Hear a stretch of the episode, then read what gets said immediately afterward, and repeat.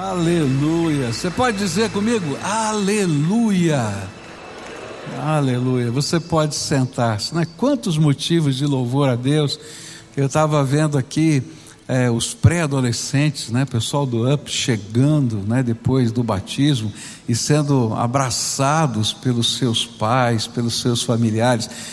Que gostoso, né? Fala a verdade. Eu vi esse, esse, casal ali abraçando, ali atrás tinha chegando também uma outra mocinha, outra menina.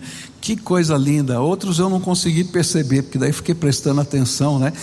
Que coisa boa, o coração da gente se alegra, né? Quando a palavra de Deus frutifica, dá frutos no coração, né? Dos nossos queridos.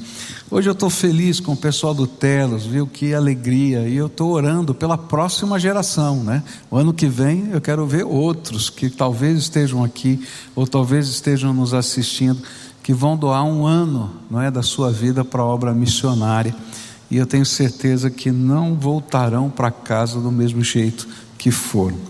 Nós temos estudado a palavra de Deus e o tema da, dessa série de mensagens que a gente está trazendo é ressurgir das cinzas, cinzas. Como é que a gente pode ressurgir das nossas próprias cinzas?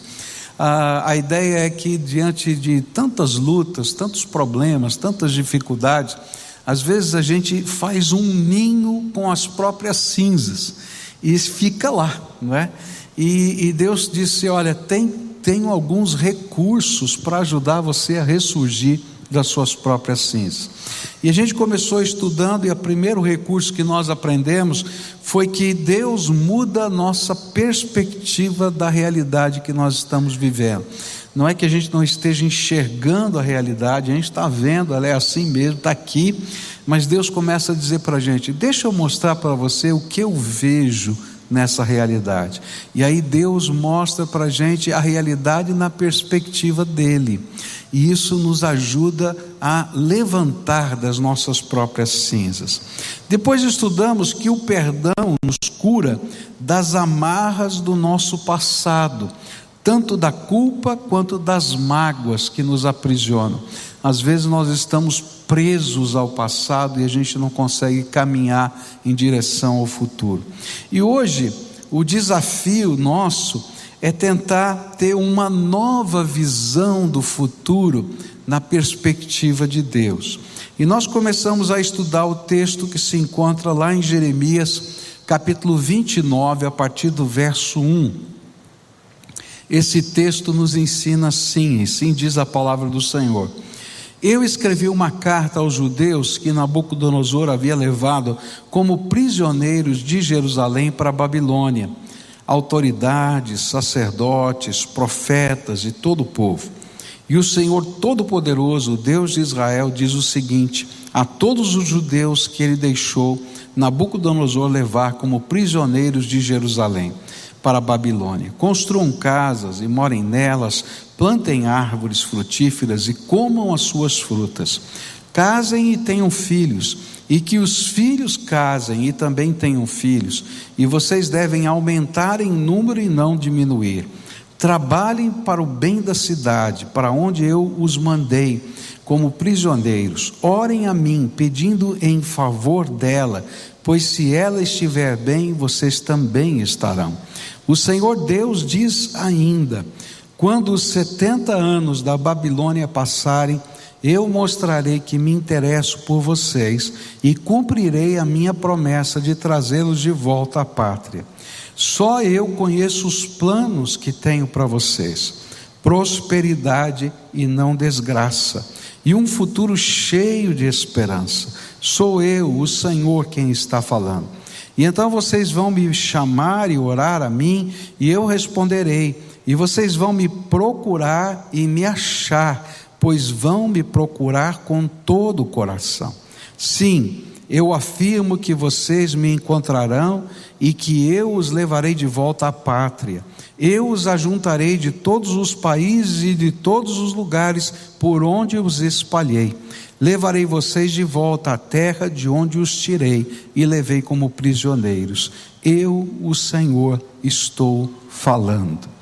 Como é que a gente pode, que atitude Deus espera de nós para que a gente possa se levantar das cinzas diante de um futuro tão incerto.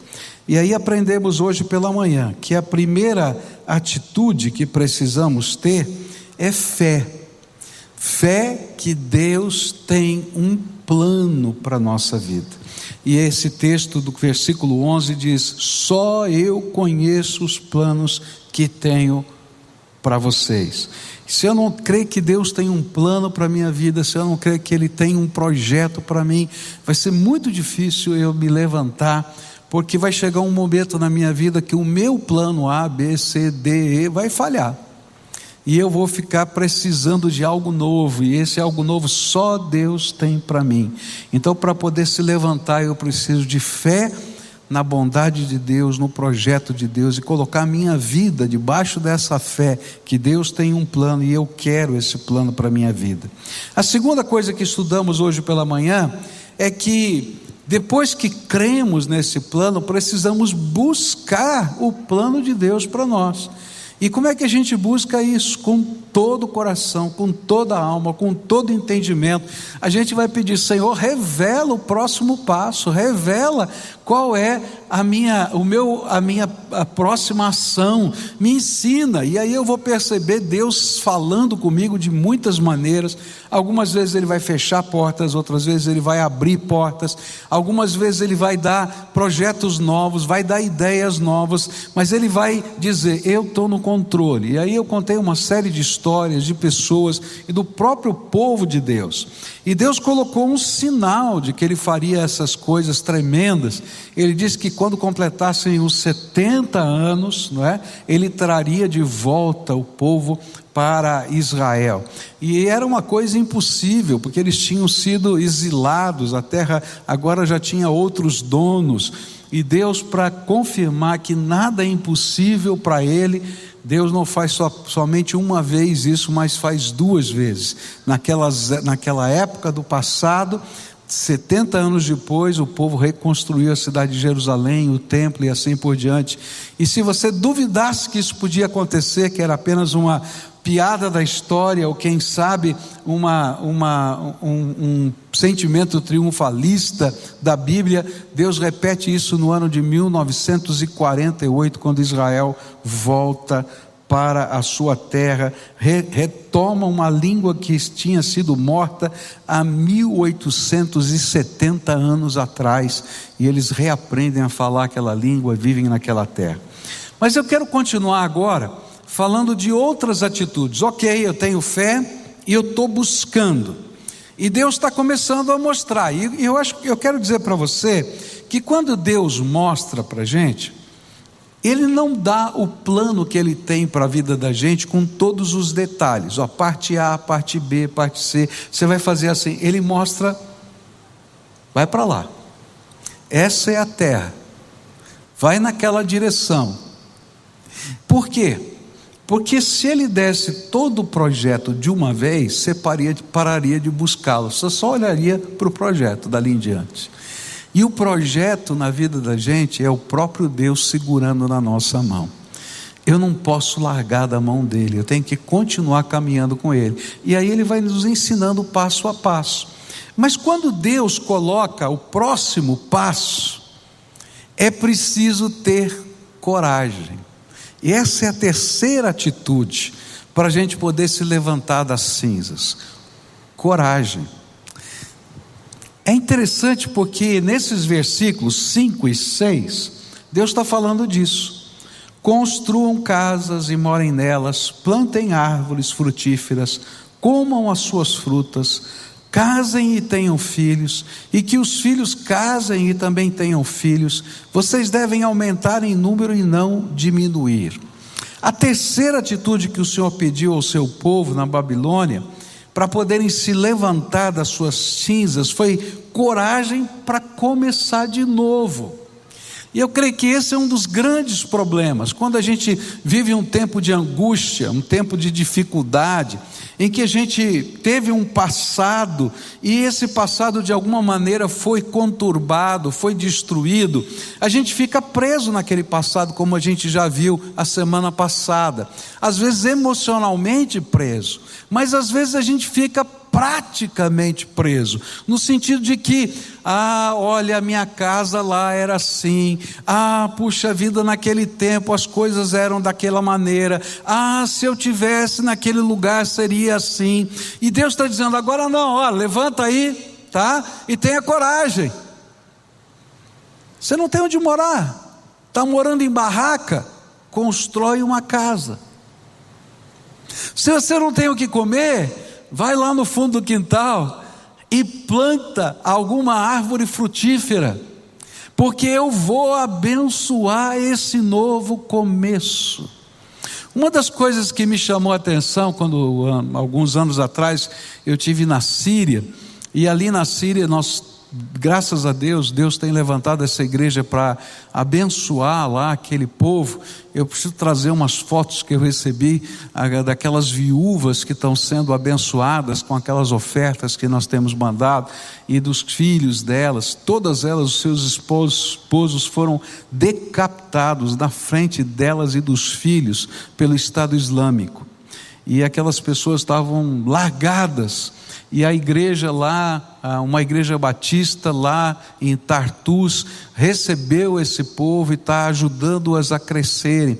E a gente está vendo a beleza lá das coisas novas que estão acontecendo.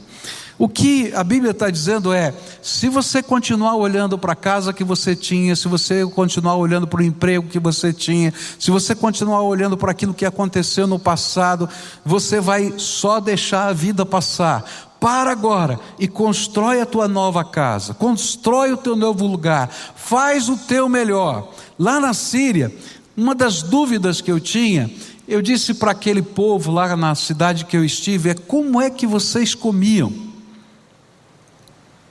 Porque a cidade estava sitiada, o lugar onde eu fui era ruínas, totalmente ruínas. E eles então mudaram para uma cidade que ficava alguns quilômetros para cima, onde, onde naquela montanha tinha ah, ainda habitações. Eles disseram: Olha, nós viemos para cá, as nossas casas foram destruídas, e como aqui era uma cidade de veraneio, nós entramos nas casas que existiam. E aí os proprietários vieram falar conosco e nós dissemos: Olha nós vamos devolver a sua casa, porque nós queremos reconstruir a nossa casa. Mas agora que estamos sitiados em guerra, deixa a gente ficar por aqui. Eu disse, ok, então vocês conseguiram moradia. Mas como é que come? Porque uma cidade sitiada não chega, não vende, não compra. Ele disse assim: sabe, as igrejas, inclusive a nossa, têm levantado ofertas e têm mandado cestas básicas. E eu falei: o que, que é a cesta básica? Eles disseram macarrão, óleo e farinha. É isso que chegava para eles. E eu perguntei: como é que chegava isso? Ele disse: olha, alguns homens corajosos aqui do nosso, da nossa aldeia, do nosso local, viajavam pelas montanhas escondido para contactar os irmãos que vinham é, do Líbano e cruzavam a fronteira escondido e traziam nas mãos as suas esses produtos para que a gente pudesse ter alguma coisa. Eu falei, mas vocês couberam então? Quanto vinha para cada família? Olha, vinha um ou dois pacotes de macarrão por mês, uma lata de óleo e um saco de farinha de 5 quilos. Eu disse: Meu Deus, mas como é que vocês vão viver? Como é que vocês viviam? Faltava alguma coisa? Ele falou: Não, porque todos nós em comunidade fomos lá e plantamos no nosso quintal. E nós tínhamos hortaliças, e nós tínhamos galinhas, e nós tínhamos outras coisas. E durante sete anos de guerra, eles se sustentaram assim toda aquela gente feliz. Eu nunca vi um povo mais feliz. Eu disse: o que está acontecendo aqui com essa gente, no meio dessa confusão toda? Porque cada dia era um milagre novo na vida deles. E eu perguntei: como é que funciona isso? Ele disse: olha, nossa comunidade ficou muito unida, porque aqui nós éramos muito divididos, muito quebrados. Esse aqui era ortodoxo, esse aqui era cóptico, esse aqui era católico, esse aqui era, era protestante. Mas aí nós vimos o seguinte: que os cristãos iam morrer todos se o Estado Islâmico chegasse, e nós precisávamos ser um povo só, e nós começamos a adorar a Deus juntos, e nós tínhamos um sino, e conforme o sino tocava, nós sabíamos que tínhamos que correr, tínhamos que pegar em armas para nos defender, ou tínhamos que simplesmente nos reunir para trazer o que tinha de comida para dividir com os outros. O que a palavra de Deus está dizendo é que ninguém se levanta, e que os exemplos nos mostram: ninguém se levanta das suas cinzas sem coragem. Não vai cair do céu, não vai acontecer algo extraordinário, simplesmente Deus vai dizer: Vai lá no fundo do quintal e faz assim. Vai ali, naquele lugar, pega aquele talento, aquele dom que Deus já te deu e usa de outra maneira. E quando a gente começa a ter coragem, Deus diz assim: Vou abençoar, e a casa vai sair, e aquelas árvores frutíferas, frutíferas vão produzir e a bênção de Deus virá, e portas vão se abrir. Então, se você quer se levantar das suas cinzas, e se você está buscando a Deus de todo o seu coração, para que a sua vida seja de acordo com o propósito de Deus, quando Deus mostrar para você qual é o próximo passo, tenha coragem de dar passos de fé, de começar com aquelas coisas pequenas. A Bíblia diz que ninguém despreze o dia dos começos humildes, porque Deus já viu o que Ele vai fazer com esses começos humildes. A gente olha e diz: e agora? O Senhor está mandando, eu vou fazer. E o que vai acontecer virá depois. Eu falei para os meninos do, do, do Telos: não se preocupem com o recurso financeiro. Porque o recurso financeiro, se a gente está no centro da vontade de Deus, vai vir de um jeito ou de outro. Às vezes a gente tem que fazer geleia, tem que fazer bolo, às vezes a gente vai ter que fazer outras coisas, mas vai vir, porque Deus coloca a sua graça sobre a nossa vida. O Senhor estava dizendo pelo profeta que eles deviam se levantar e ter coragem para recomeçar porque Deus é o Deus dos recomeços. E quando a gente estuda a história do povo de Deus, nós descobrimos que foi nesse tempo que os judeus aprenderam a ser comerciantes.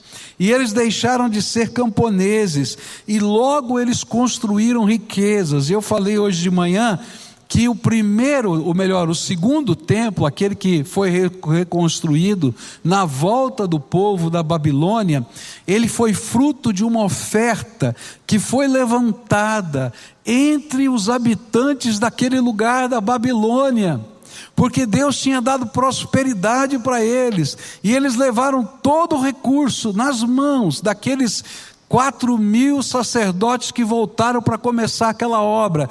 Todo o recurso necessário para a reconstrução daquele templo foi dado na mão deles, porque aqueles que estavam lá tinham tido prosperidade por causa da graça de Deus. Deus tem um plano para a sua vida, e é um plano que quer gerar em você fé, esperança, um futuro que tenha prosperidade e graça. É promessa de Deus. Não é que você vai ficar rico, não, já falei hoje de manhã. Mas não vai faltar nada, porque Deus é fiel, Ele vai estar ali com você. Então, o primeiro, a gente tem que deixar o passado. Segundo lugar, eu tenho que deixar a mim mesmo, porque às vezes as amarras do passado estão dentro de mim e eu preciso encarar os desafios do novo tempo. E enquanto eu estou encarando esses desafios, dentro do propósito de Deus, Deus vai derramar a sua graça e nós vamos recomeçar. E hoje eu vim fazer esse desafio para você. Começa de novo. Querido, se a tua casa não está bem, começa de novo, investe na tua família, investe no relacionamento, marido e mulher, investe no relacionamento, pais e filhos, começa de novo, não imagina que você sabe tudo, tem tanta coisa para aprender, querido. Se a tua empresa não está bem, dobra o teu joelho, peça para Deus mostrar qual é o próximo passo. Ele vai fazer uma revolução lá. Vai fazer uma revolução. Porque ele vai mostrar para você aquilo que você não está pensando. Porque são os planos dele na tua vida. Agora, existe uma próxima atitude que Deus quer. A primeira foi fé, depois uma busca que Deus revele a sua vontade, depois coragem quando Deus começa a revelar. E aí então os versículos 5 e 6 vai dizer: construam casas, morem nelas, plantem árvores frutíferas, comam as suas frutas, casam, tenham filhos, e que os filhos casem e também tenham filhos. E aí essa frase me chamou a atenção. Vocês devem aumentar em número e não diminuir. Presta atenção nisso. Vocês devem aumentar em número e não diminuir. Outra atitude que Deus nos pede, além da fé, da busca de todo o coração e da coragem para recomeçar, é um desejo inconformado de crescer. É um desejo inconformado de crescer. Então agora, você não pode tocar em ninguém, mas você pode falar, tá? Mesmo de máscara. Diga para o outro assim: deseje crescer. É, agora escuta alguém dizer para você: deseje crescer. É isso aqui. No versículo 6, a gente vai aprender que eles deveriam casar e ter filhos, ou seja, eles deveriam fixar raízes naquela nova terra até quando o Senhor os chamasse de volta. Mas o profeta coloca o desafio de que eles crescessem em número e não se conformassem em diminuir.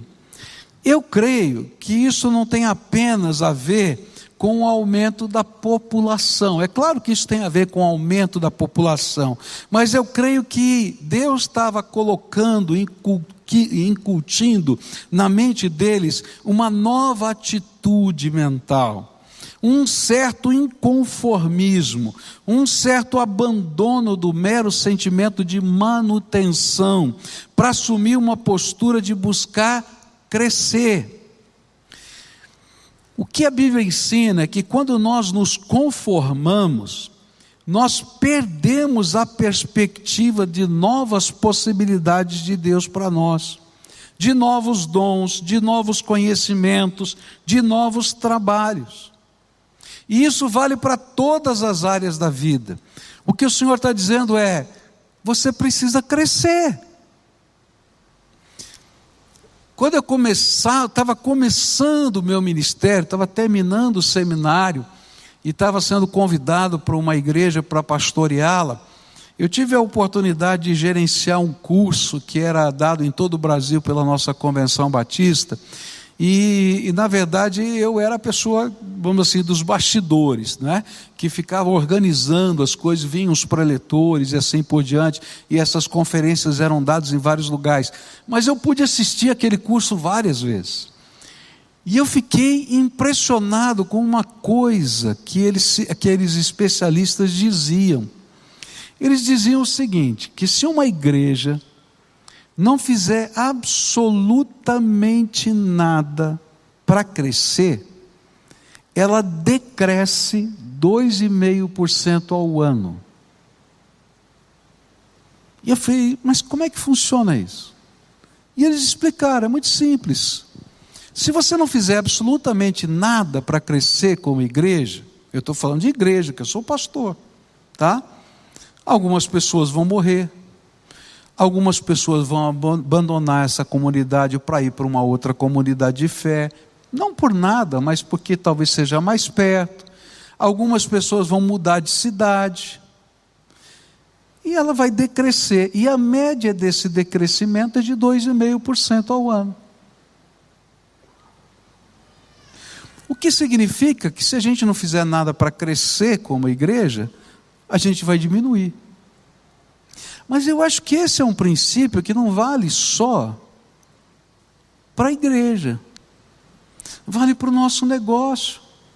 Se eu não fizer nada para crescer o meu negócio, os meus clientes vão mudar, a empresa vai ser diferente, alguns vão mudar de ramo, sei lá o que vai acontecer, vai vir um concorrente, não é? E a gente vai decrescer. Eu não sei se é o mesmo número, porque eu não tenho essa pesquisa. Mas é provável que alguma coisa assim também aconteça.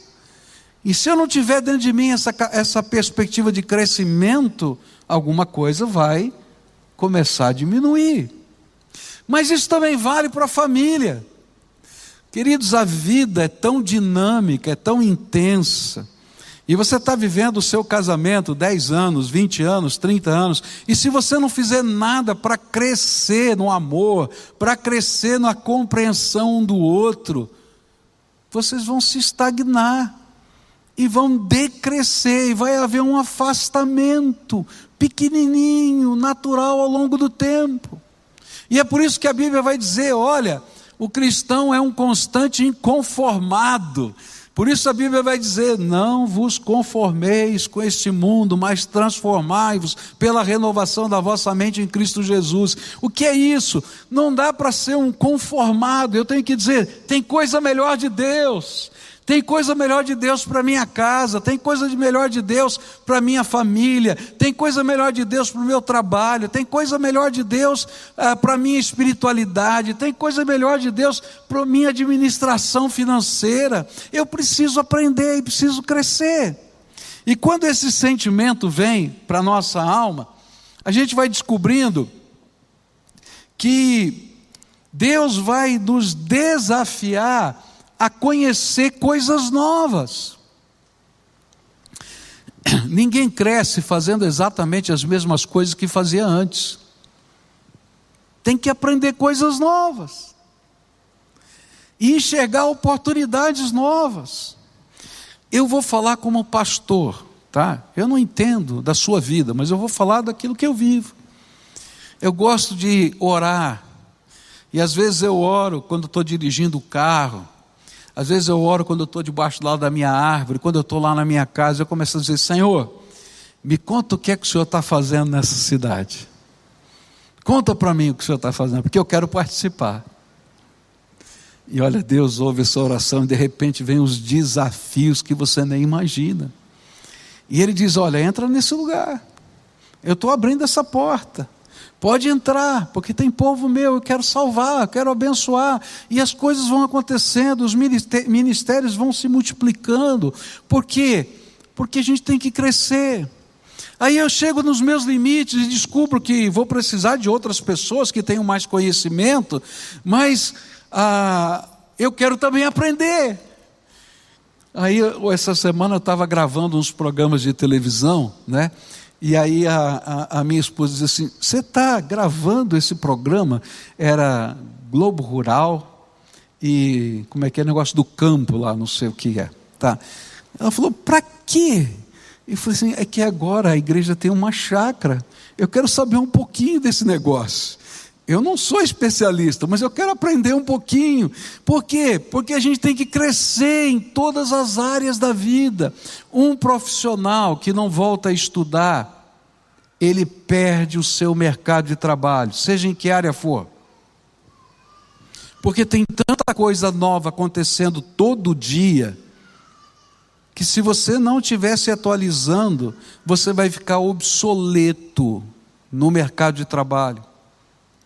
Isso é uma regra da vida. O que não cresce, diminui e morre. Então a Bíblia vai dizer para esse povo: quer sair das suas cinzas?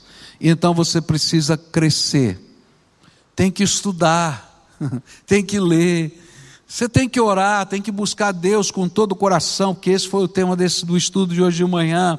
Mas você não pode se conformar com o que você já é, você precisa crescer.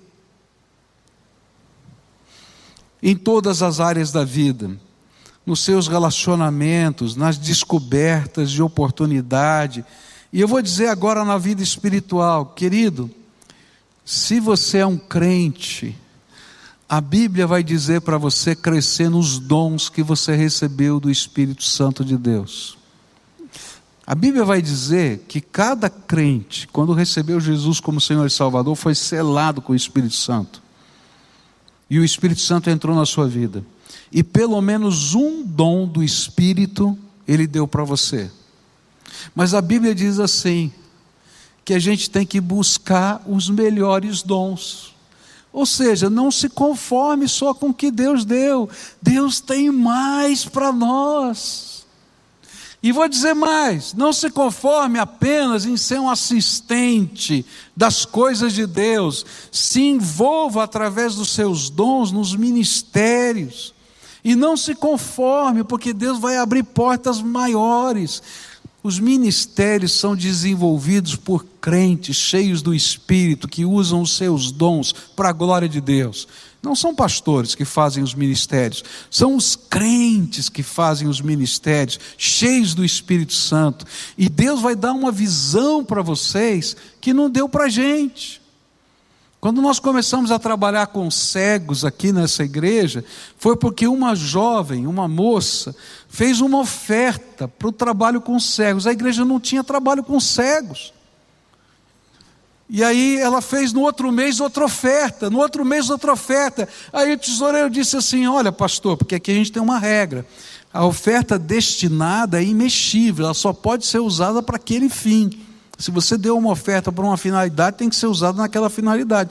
E ele me chamou e disse: Pastor, eu estou com um problema, a gente não tem nada com cegos. O que, que eu faço com essa oferta? Eu falei: Bom, deixa eu chamar essa moça para conversar. Chamei a moça para conversar e disse: Querida, está aqui, você deu esses valores aqui. A igreja não tem trabalho com cegos, eu então queria devolver o dinheiro. Falou: Não, de jeito nenhum. Eu estou dando para a igreja ter um trabalho com cegos. Eu falei: Essa menina, né? Eu falei: Tá bom, eu topo o desafio, se você liderar o trabalho com cegos. Ela disse: Topo, já estou dentro. E essa menina, junto com uma outra moça, não é? é? as duas juntas iniciaram todo um projeto que existe até hoje de trabalho com cegos. Deus, Ele diz para a gente: não se conforme, tenho mais. Hoje ela está fazendo outras coisas, ela tem outros ministérios, ela está em outros lugares, mas ela deixou aqui um legado, porque ela pôde ter esse desafio de Deus acontecendo na sua vida e deixou o legado para a gente, de um trabalho tão bonito como esse que a igreja tem com os cegos aqui nessa igreja. Não se conforme, tem mais, Deus tem mais. Próxima atitude que Deus quer que você desenvolva na sua vida. Está ainda nos versículos 5, 6, mas o versículo 7 para mim é o chave. Trabalhem para o bem da cidade para onde eu os mandei como prisioneiros. Orem a mim, pedindo em favor dela, pois se ela estiver bem, vocês está, também estarão. E a próxima atitude que Deus está colocando aqui para aquele povo se levantar das cinzas, deveria ser implementada na vida daqueles que desejam um futuro e uma esperança, é se tornarem trabalhadores da paz. Ah, o profeta usou a palavra hebraica mais apreciada, chamada shalom. Toda vez que um israelita era, encontrava outro israelita, ele lançava uma bênção sobre ele: que a paz do Senhor esteja sobre você. Esse era o cumprimento, shalom, que a paz do Senhor esteja sobre você. Isso significava que toda sorte de bênção, prosperidade, paz, pudessem provir de Deus, estivessem sendo derramadas sobre você. Agora, você pode imaginar o significado disso para um povo que não tinha esperança nem futuro, e de repente, olha, que a paz do Senhor esteja sobre você. Que paz! Olha a confusão que a gente está vivendo. E aí então Deus diz assim para eles: olha, construam a paz. Porque se houver paz e prosperidade onde vocês estão, na cidade em que eu os mandei, vocês vão ter paz e prosperidade. Por isso vocês vão ministrar paz para os seus inimigos. Quem eram os inimigos deles? Os babilônios. Vocês vão ministrar paz com eles. Vocês vão ministrar paz para os seus amigos. Vocês vão ministrar paz para os seus filhos, para todas as pessoas que estiverem no seu caminho. Quem já descobriu que só Deus tem um plano e que só nessa busca incessante do poder e da graça de Deus reveladora desse plano, pode nós podemos sair das nossas cinzas, já aprendeu também que Deus pode nos usar como instrumento de bênção para levar a paz de Deus tanto a inimigos quanto a amigos. Por isso ele desafia o seu povo a ser ministros dessa paz. E ele diz: olha, construam essa paz com vocês mesmos. Então parem de olhar para trás, construam casas, morem nelas, plantem árvores frutíferas, comam as suas frutas. Ou seja, acreditem que é possível ser feliz. E isso é paz com a gente mesmo. Deus está com você. Mas não para nessa paz com você mesmo. Leva a paz para os seus filhos. E é interessante porque eles dizem: casem, tenham filhos, que os seus filhos casem e também tenham filhos. Vocês devem aumentar em número e não diminuir. E a ideia é que toda vez que nós perdemos a esperança, nós temos a tendência de desejar interromper o ciclo da vida. Eu já ouvi, por exemplo, alguns crentes dizendo, né? Ah, eu não sei se eu quero ter filhos. Eu falei, por quê? Ah, porque Jesus está voltando, a grande tribulação está chegando. E, e aí, como é que vai ser? A gente vai botar filhos nesse mundo tão complicado, e a gente tem tanto problema, tanta dificuldade, que ele sai dessa aí, que essa não é de Deus, não.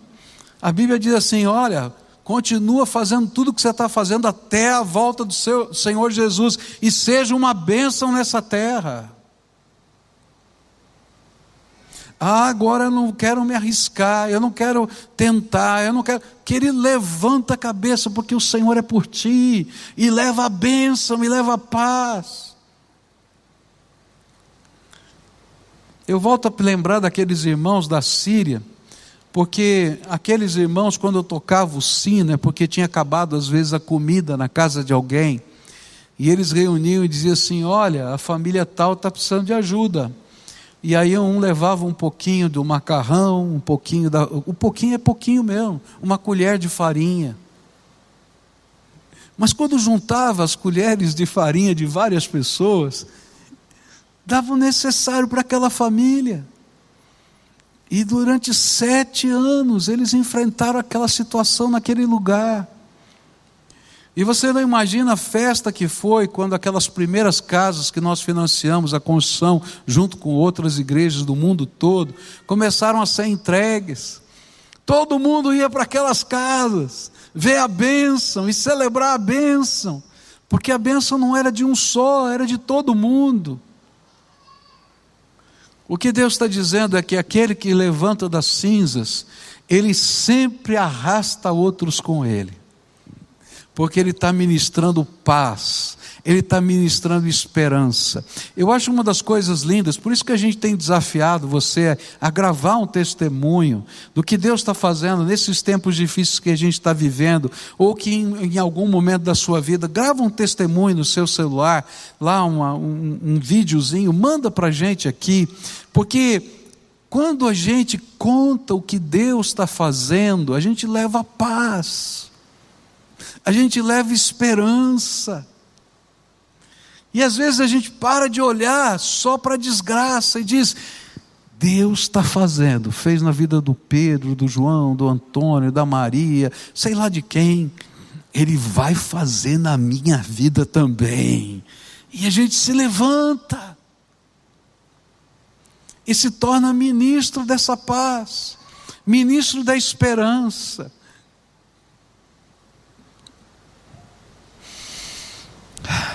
O Senhor está dizendo que quando a gente o busca de todo o coração, a gente não teme o futuro, nem para nós mesmos e nem para os nossos filhos, porque cremos que Deus continua tendo um plano, não só para nós, mas para os nossos filhos. E se a gente pode semear ou deixar um legado, Deixe esse legado para os seus filhos. Deus tem um plano para a sua vida, meu filho. E quando a gente investe amor e esperança, a gente semeia sonhos. A gente abençoa a nossa descendência com uma visão do futuro melhor que só Deus pode dar. Ah, eu quero ser um semeador de sonhos. Tem gente que não entende a administração financeira dessa igreja. É sempre difícil, as pessoas não compreendem, porque o nosso jeito de trabalhar é louco, é maluco. A gente diz assim: se Deus te der pessoas, te der uma visão, te der pessoas e te der recursos, pode contar que nós vamos estar juntos nesse ministério. E sempre acontece assim. Se eu fosse esperar ter o dinheiro para fazer qualquer um dos ministérios que a gente tem, ter um planejamento estratégico detalhado, onde vão vir os recursos, de que maneira vai ser, eu nunca teria feito nada. Mas quando eu tenho uma visão de Deus, porque Ele revela os sonhos, os projetos, os planos, eu creio nele, e eu busco dele os passos. E aí Deus levanta pessoas que dizem: estou junto. Então daqui a pouco vão vir os recursos. Não vem tudo de uma vez. Vem o maná de cada dia. Até que a gente seja confiável. E aí então ele confia recursos para a gente distribuir. Não é para ficar guardado. É para a gente em missão. Eu e você somos ministros de Deus nessa terra.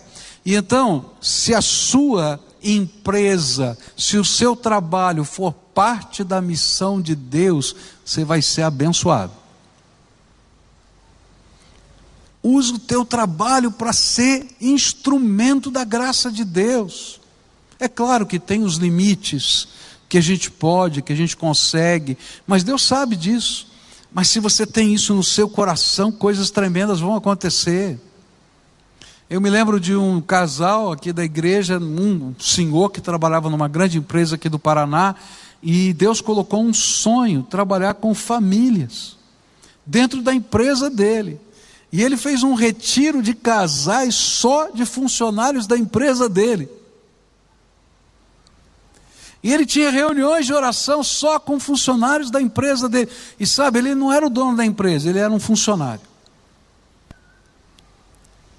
Mas ele tinha uma missão. E Deus estava agindo na vida daquela pessoa e abençoando outros. Então, creia no impossível de Deus. Transmita fé. Meu filho, construa a sua vida, pois Deus tem um plano, um futuro e uma esperança. E quando a gente olha para a cidade, né? A gente vai descobrir que Deus nos colocou nessa cidade onde nós moramos, e você que está nos assistindo, na cidade que você está morando, para ser uma bênção lá. Porque se aquela cidade tiver paz, você vai ter paz. Então seja uma bênção. E a gente vai se levantando das nossas próprias cinzas. Meu tempo acabou mas eu quero concluir esse texto aqui. É, há uma última palavra nesse texto, eu só vou citá-la aqui para a gente fechar a ideia. Termina com uma advertência. E a advertência vem nos versículos 8 em diante, que vai dizer assim: Não dê ouvido aos falsos profetas. Porque assim como Jeremias tinha mandado aquela carta, existiam centenas de falsos profetas trazendo mensagens tão diversas. Gente, não dá ouvido para falso profeta, toma cuidado com isso, tá? Essa semana eu recebi um e-mail de uma irmãzinha muito querida, e essa irmãzinha disse assim: Pastor, eu preciso de um conselho. E, eu, e, e o conselho é o seguinte: toma a vacina ou não toma a vacina. É sério, não estou brincando. Uma senhora muito piedosa, disse assim: tem tanta gente fiel ao Senhor para dizer, dizendo não tome a vacina. E tem tanta gente com tantos argumentos dizendo tome a vacina. E o Senhor, o que, é que o Senhor diz? Eu disse assim, filha, se você puder tomar a vacina, tome a vacina. Se você tiver a oportunidade, tome. E eu disse: olha, é muito simples você resolver isso. Se você tiver dor de dente, você vai no dentista ou não vai no dentista? Eu acredito que você vai no dentista, porque ninguém suporta dor de dente. Agora, por que, que você vai no dentista? É porque existe um mandato cultural. E esse mandato cultural é da graça de Deus, dando inteligência para o homem, poder amenizar o sofrimento na terra. E através desses conhecimentos, que fazem parte do mandato cultural de Deus, lá no começo de todas as coisas, em que Ele dá para todos os seres humanos essa capacidade de se desenvolverem, de crescerem, porque é graça de Deus sobre todos os homens. O sol nasce sobre justos e injustos. Tem graças que são independentes de qualquer coisa, Deus está dando. Então toma vacina, minha filha. Toma cuidado com os falsos profetas, porque às vezes eles só trazem discórdia, confusão e angústia. Firma na palavra de Deus, a palavra de Deus nos ajuda a discernir e a gente consegue caminhar na direção da vitória. Quero orar por você, como a gente sempre faz, e quero dizer para você o seguinte: Deus tem um plano especial para você. E a Bíblia diz que é um plano bom, um futuro e uma esperança. E só Deus conhece esse plano. Não é tremendo isso? É tremendo. E ele vai dizer: Quer conhecer o meu plano? Me busque de todo o coração, de toda a alma, de todo o entendimento. E eu vou revelando esse plano, um pouquinho de cada vez. E você vai dando os passos, um pouquinho de cada vez. Mas quando eu revelar para você, tenha coragem. Tenha coragem de dar os passos de fé, passos concretos. Porque se você continuar escondido no teu cantinho de cinzas, você nunca vai se levantar. Então agora recomeça dá passos de fé. Às vezes ele vai mostrar para você o fundo do quintal, como foi com aqueles homens e mulheres da, da Síria. Eu sei lá o que ele vai mostrar para você, cada um é diferente, o plano de Deus é diferente. Mas ele vai dizer: pode levantar, caminha aí, com essa graça. E enquanto você estiver caminhando com essa coragem, queira crescer se você só se conforma com a couve que dá no fundo do quintal, você não vai crescer. O que, que Deus quer fazer mais? Senhor, me mostra o outro lado do plano. Qual é o teu próximo projeto? E assim, dessa maneira inconformada, a gente vai crescendo. Porque Deus tem mais. Você acha que você pode esgotar a bênção de Deus? O Senhor é inesgotável. Pode bater lá que tem mais para você. Tem mais para você. Ele é inesgotável. E enquanto você tiver isso, seja instrumento da paz. Construa unidade, construa amor, desenvolva afinidades e ministérios. Eu hoje quero orar por você, quero pedir a bênção de Deus pela tua vida, tá? Se você hoje está ouvindo essa palavra e está dizendo, Deus falou comigo, eu preciso de uma intervenção, eu estou sem coragem, eu estou com medo. Olha, a minha situação é uma situação de conflitos. Deus quer fazer de você instrumento da paz, lá onde você está. Ele quer fazer de você uma bênção. Se você está conformado, o Senhor está dizendo: levanta, tenho te ensinar coisas novas, quero derramar dons novos, eu quero te dar ministérios novos, eu quero te mostrar coisas novas, eu quero que você cresça. Então nós vamos orar juntos. E eu vou pedir para você que está aqui, que quer orar comigo, para ficar de pé no seu lugar, porque eu quero orar por você agora. E eu quero orar especificamente pela tua vida, pela tua família, pelo teu futuro, por aquilo que Deus está preparando. Se você está aí na sua casa e Deus está ministrando no seu coração, então agora assuma uma atitude de oração. Queria te dar uma sugestão. Se coloca de joelhos na presença de Deus para dizer: Senhor, estou aqui. O Senhor falou comigo, estou te respondendo. Você vai dizer, mas para quê, pastor? Deus não ouve, mas é a nossa atitude, é de verdade, é de coração. Eu estou aqui na tua presença. Se você está me ouvindo pelo podcast, pelo rádio, por outros instrumentos aí, para tudo que você está fazendo. Você está dirigindo o carro, encosta o carro e diz: Senhor, eu vou parar tudo porque eu quero ouvir a tua voz e quero que o Senhor ministre na minha vida. Vamos orar juntos? Você concorda com isso? Então a primeira oração é a tua. O que que Deus falou para você, só para você? Sabe aquela palavra que Deus deu só para você? Então responde para ele: Senhor, eu ouvi a tua voz. Ah, Senhor, eu não tenho acreditado no plano, mas eu quero agora confiar no teu plano, colocar minha vida nas tuas mãos. Eu quero aprender a buscar de todo o coração. Hoje de manhã eu falei sobre isso. Separa tempo para saber o que Deus tem para você. Se você não, não ouvir o que ele vai falar, você vai continuar fazendo do teu jeito. Deixa ele falar com você. Se você está sem coragem, diga para ele: estou sem coragem. E aí pede para Deus soprar o sopro do Espírito, para você ver a casa que você vai ter que construir, árvore frutífera que você vai plantar. Eu sei lá o que Deus vai te mostrar. Coragem inconformismo, eu quero crescer, vou estudar, eu vou me aperfeiçoar. Ah, mas agora o tempo. Não, queridos, Deus tem coisas novas para a gente. Tem coisas novas. Mas leva a paz por onde você for. Agora eu quero orar por você. Pai querido, tu conheces o coração desses teus filhos. E por que alguns se colocaram de pé, outros se colocaram de joelhos? Por que alguns pararam o que estavam fazendo para nesse tempo entrar na tua presença?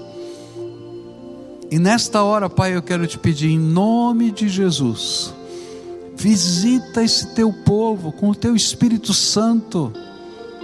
Visita esse teu povo com a tua presença que haja um derramar da tua graça tão profundo, tão intenso, tão maravilhoso, que nós não consigamos sair da tua presença do mesmo jeito que entramos.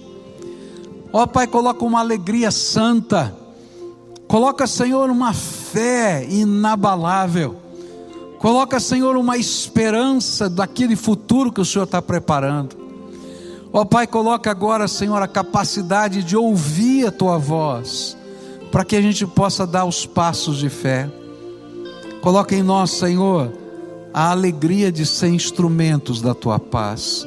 Venha, ó Espírito Santo, e sopra sobre o teu povo.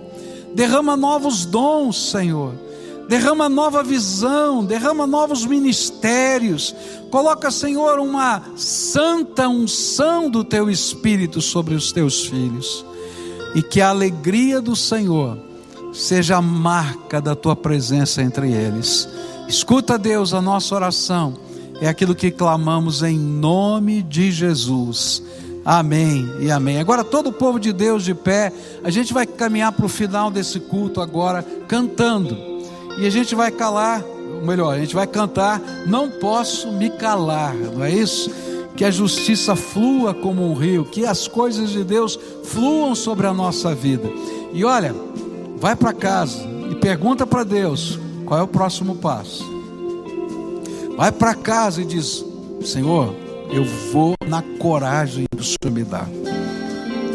Vai, vai, vão acontecer coisas novas do Senhor. Adoremos ao Senhor.